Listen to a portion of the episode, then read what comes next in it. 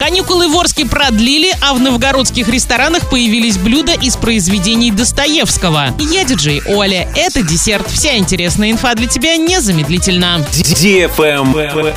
News. В Орске школьные каникулы продлили до 9 ноября включительно. Еще 4 дня с 10 по 13 ноября школьники с 5 по 9 класс будут учиться дистанционно. Это относится и к воспитанникам учреждений дополнительного образования. С 8 ноября школьники областного центра выходят учиться очно, включая учреждения дополнительного образования.